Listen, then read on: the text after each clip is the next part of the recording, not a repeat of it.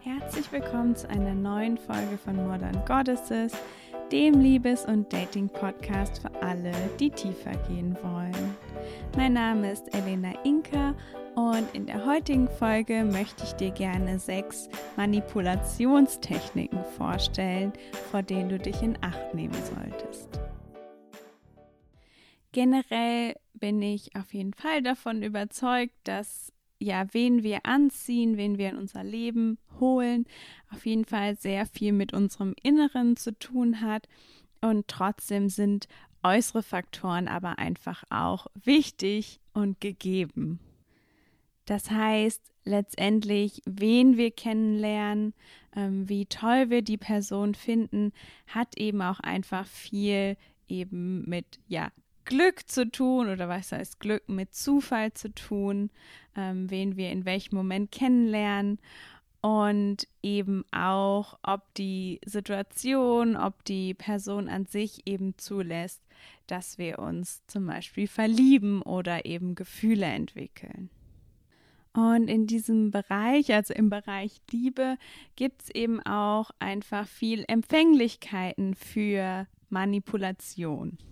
Und Manipulation wird ja in der Regel benutzt, wenn ja jemand etwas von jemand anderem möchte und aber weiß, dass er das so einfach nicht bekommt, ähm, wenn er direkt danach fragt.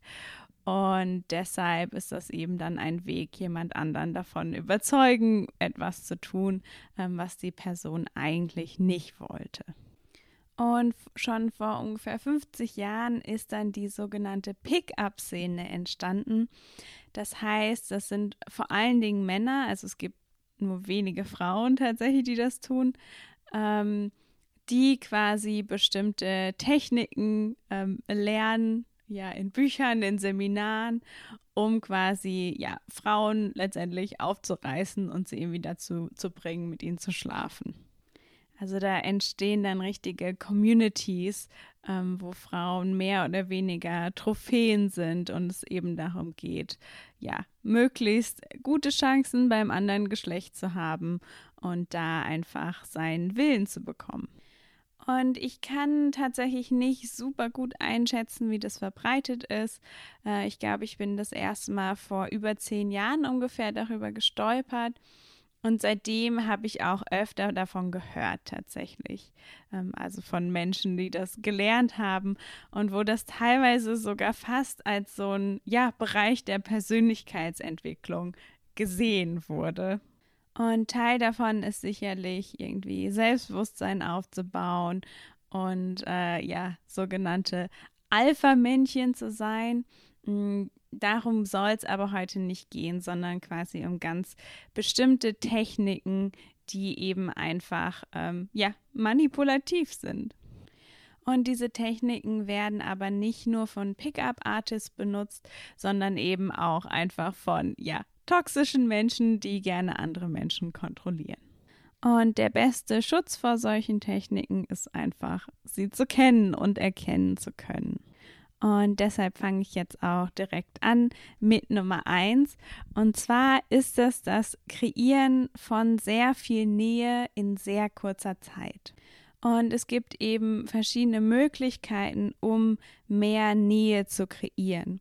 Also einmal gibt es die sogenannte Sieben-Stunden-Regel. Das heißt, wenn wir insgesamt sieben Stunden mit jemandem verbringen, dann fühlen wir uns schon sehr viel ja, näher, ähm, also dieser Person sehr viel näher.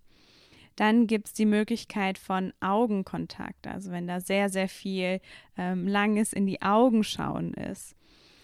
Dann ähm, genau, Berührung. Ich weiß auch, dass ähm, Ortswechsel zum Beispiel dazu führen, dass wir das Gefühl haben, dass wir schon ganz viel mit ihm erlebt haben. Aber auch einfach ähm, sehr intime Details teilen, eben schon beim ersten Date, wo sich das eigentlich so anfühlt, als wäre das viel zu schnell.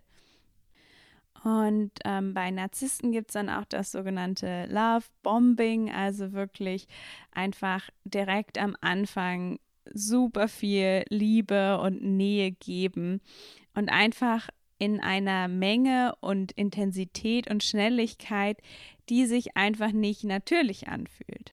Und das heißt, wenn du einfach merkst bei einem ersten Date, selbst wenn du jemanden magst, wenn da einfach viel zu schnell Berührung ist, wenn du das Gefühl hast, ähm, da wird sehr forciert, dass ihr euch länger seht, dass ihr euch vielleicht ganz, ganz schnell wiederseht, ähm, da wird viel zu viel super Intimes geteilt, obwohl ihr euch noch gar nicht kennt. Und es fühlt sich einfach nicht ganz stimmig an, sondern es fühlt sich einfach zu schnell an. Dann sollte das auf jeden Fall für dich ein Signal dafür sein, ähm, wachsam zu sein. Und empfehlenswert ist dann zum Beispiel, dass du eben nicht super persönliche Details ähm, ja, teilst an diesem, firsten, an diesem ersten Date und dann eben zum Beispiel auch das Date einfach ähm, nach, weiß ich nicht, zwei Stunden beendest und nicht das Ganze ausarten lässt.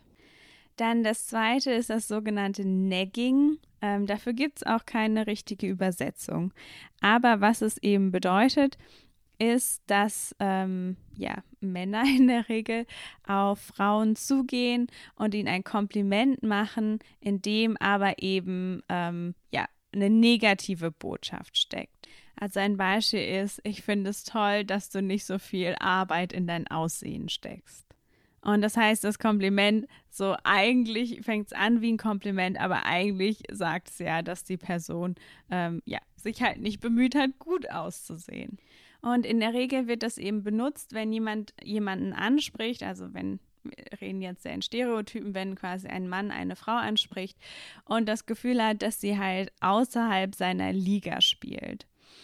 Und das heißt, mit diesem Kompliment wird dann einfach so eine Unsicherheit angesprochen. Das heißt, es ist tatsächlich auch da, ähm, um quasi ja Frauen, die quasi besser aussehen, aber unsicher sind, davon zu überzeugen, dass eben der, der sie angesprochen hat, äh, ja, ganz toll ist oder eben nicht außerhalb ihrer Liga. Und Frauen sind ja auch sowieso gesellschaftlich darauf gedrillt, dass ähm, ja, sie gemocht werden wollen, dass sie akzeptiert werden wollen. Und so ein Kompliment stiftet dann einfach ja Unruhe und eben das Bedürfnis, gemocht zu werden und quasi irgendwas dagegen zu machen.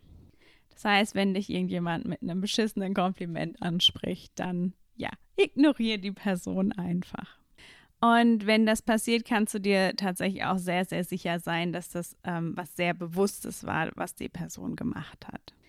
Dann das dritte ist, ähm, zu versuchen, ja, Eifersucht und Konkurrenz zu kreieren. Das heißt, ähm, dass quasi, ja, der Pickup-Artist zum Beispiel, es kann aber halt auch toxisches Verhalten einfach sein, ähm, dann eben anfängt zu erzählen von ähm, anderen ja, Frauen, die ihn toll finden, ähm, vielleicht von Ex-Partnerinnen, die ähm, ja besessen von ihm sind oder zum Beispiel auch Flirten mit Menschen um einen rum, also zum Beispiel im Restaurant dann irgendwie äh, mit einer Kellnerin zu flirten oder sowas. Und das kann dann auch gepaart sein damit, dass er eben auf der anderen äh, Seite eben quasi klar macht, dass er dich ganz toll findet und aber trotzdem erwähnt, dass da eben ganz viele ähm, Interessenten, Inter Interessentinnen im Hintergrund da sind.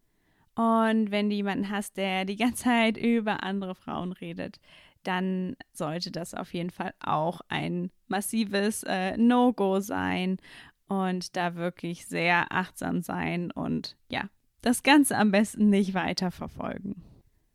Dann Nummer vier ist das sogenannte Verankern. Das kommt aus dem NLP. Und vielleicht kennst du das auch, dass man Emotionen verankern kann, ähm, indem man zum Beispiel, immer wenn man die Emotion fühlt, drückt man zum Beispiel ähm, seinen kleinen Finger. Und also der Sinn ist dann quasi dann immer, wenn ich irgendwann später meinen kleinen Finger drücke, werde ich eben diese Emotion fühlen. Und in dem Falle geht es eben darum, dass ähm, der Pickup-Artist zum Beispiel ähm, eben versucht, sich selbst ähm, zu verankern mit positiven Emotionen ähm, oder eben auch mit Orten und eben ja positiven Emotionen in der Regel. Mm, das heißt, ähm, genau ein Beispiel, was ich gelesen habe, ist zum Beispiel, dass, ähm, dass er dich immer in der Öffentlichkeit küsst und dass du dann quasi jeden Ort, an dem das passiert ist, mit ihm verbindest. Oder zum Beispiel auch, dass er seine Stimmlage ändert, also zum Beispiel immer eine ähm, tiefere, weiche Stimme hat, ähm, wenn er über irgendwas äh, spricht, was dich zum Beispiel antörnt in irgendwie so einem Kontext. Und dass er dann quasi diese Stimme später einfach willkürlich benutzt, um dir das Gefühl zu geben, dass du dich einfach unglaublich zu ihm hingezogen fühlst. Und Enker, das kann aber auch ein bisschen schwieriger zu erkennen sein. Also es kann auch sowas sein wie ein Geruch oder ein Song. Und ich glaube, hier ist das Interessante, dass ich denke, das ist auf jeden Fall schon ganz schön fortgeschrittene äh, Pick-up-Methoden und dass das aber was ist, was auch so einfach schnell passieren kann. Also, dass wir ähm, irgendwie ganz besessen werden von jemandem, aufgrund eben von diesen Erinnerungen, die wir haben, die wir mit der Person verbinden. Das heißt, hier wäre die Botschaft einmal schon zu versuchen mitzubekommen, falls das jemand macht, aber auch eben bewusst zu machen, wie stark Enker wirken, auch wenn die andere Person die nicht bewusst ähm, macht. Das heißt, dass wir plötzlich jemanden vielleicht toller finden, ähm, als es eigentlich in Person der Fall war, einfach weil wir so viele Erinnerungen haben, ähm, an die, ja, die immer wieder getriggert werden durch eben Orte, Gerüche, Lieder. Und gefolgt wird es dann eben oft von ähm, Mixed Signals, äh, gemischten Signalen.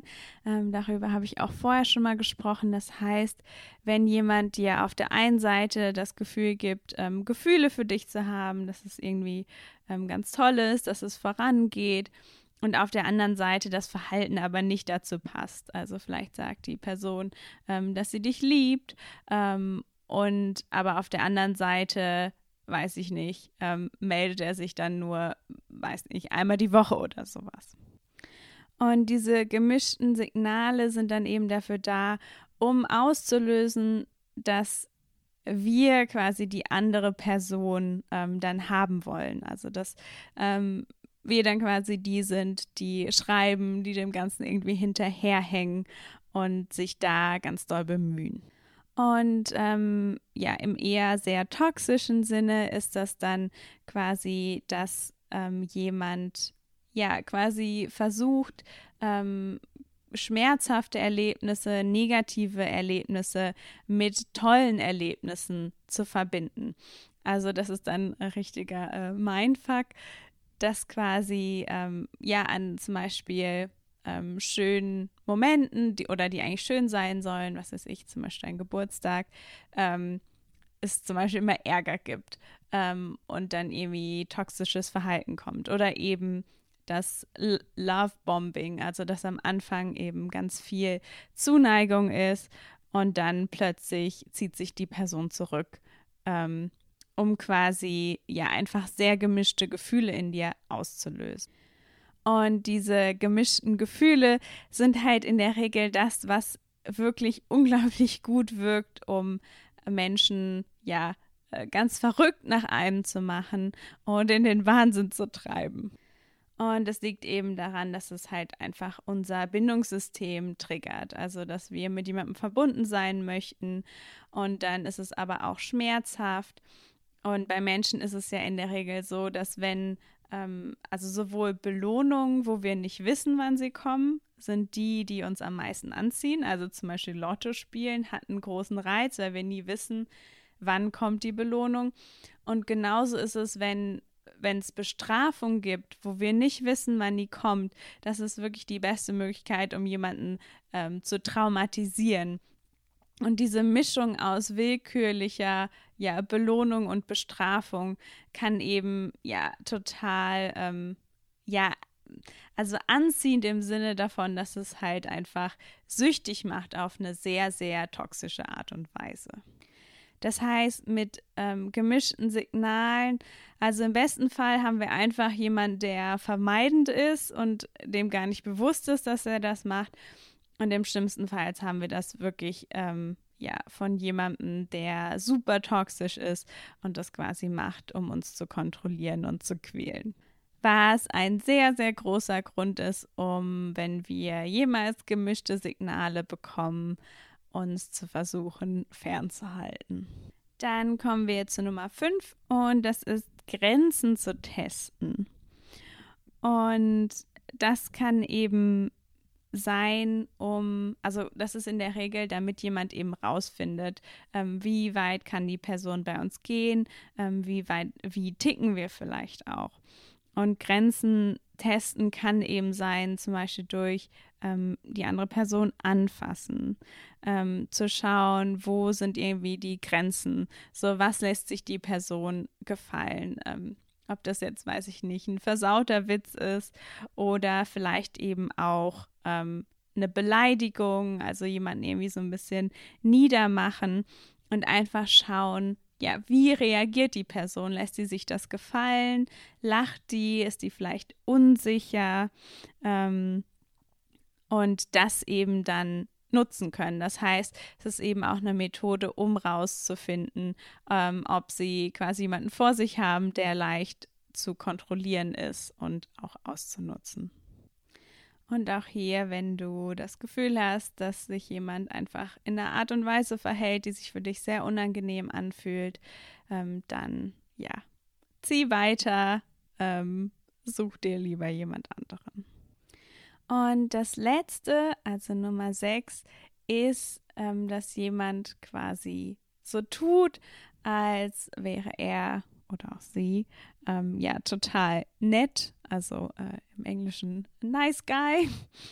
Und das kann halt sein, zum Beispiel, dass die Person eben dir das Gefühl gibt, ähm, auf deiner Seite zu sein, ähm, auch zum Beispiel, äh, weiß ich nicht, gesellschaftlich oder eben ähm, im sexuellen Sinne ist dann zum Beispiel, ähm, weiß nicht, Frauen zu erzählen, ähm, dass ja, dass, dass es total okay ist, irgendwie ähm, ja, beim ersten Date mit jemandem zu schlafen oder was so okay ist, dass er halt klar macht, ähm, dass er das total bescheuert findet, ähm, dass Frauen dann irgendwie, ja, dass da irgendwie auf die runtergeschaut wird, wenn die das machen. Das heißt, ähm, so einen Versuch zu tun, als wäre er eigentlich ähm, auf nichts aus, also als wäre er quasi interessiert daran, dich kennenzulernen und nicht irgendwie auf eine schnelle Nummer. Und hier ist auf jeden Fall das Problem, dass es natürlich total schwer zu sagen ist, ob das jetzt die Wahrheit ist oder nicht. Also, dass jemand, der quasi wirklich an dir interessiert ist, möglicherweise ja auch nicht anders reagieren würde.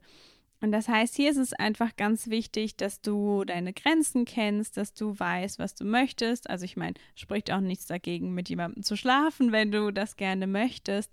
Nur einfach zu wissen, ähm, was das Richtige eben für dich ist. Und dann das einfach vertreten, unabhängig davon, ähm, ob dir jetzt jemand sympathisch ist und das Ganze einfach in deiner Zeit anzugehen. Ähm, ja, unabhängig von der anderen Person. Und ich glaube, das Wichtige ist hier, es geht jetzt nicht darum, mega misstrauisch zu sein, sondern all die sechs Dinge, die ich hier aufgezeigt habe, vielleicht mit Ausnahme des letzten, sind ja auch Sachen, die sich eigentlich nicht gut anfühlen. Also wo schon so ein bisschen das Gefühl ist, irgendwas stimmt da nicht, so ganz ähm, toll fühlt sich das nicht an, ähm, so ganz nett ist es auch nicht und da einfach dann aufmerksam zu werden. Also sobald du wegen irgendwas ein bisschen ein schlechtes Gefühl hast, wirklich da deine Aufmerksamkeit drauf zu lenken und darauf zu vertrauen, dass du eine gute Intuition hast. Und all diese Manipulationstechniken können natürlich auch von Frauen angewandt werden.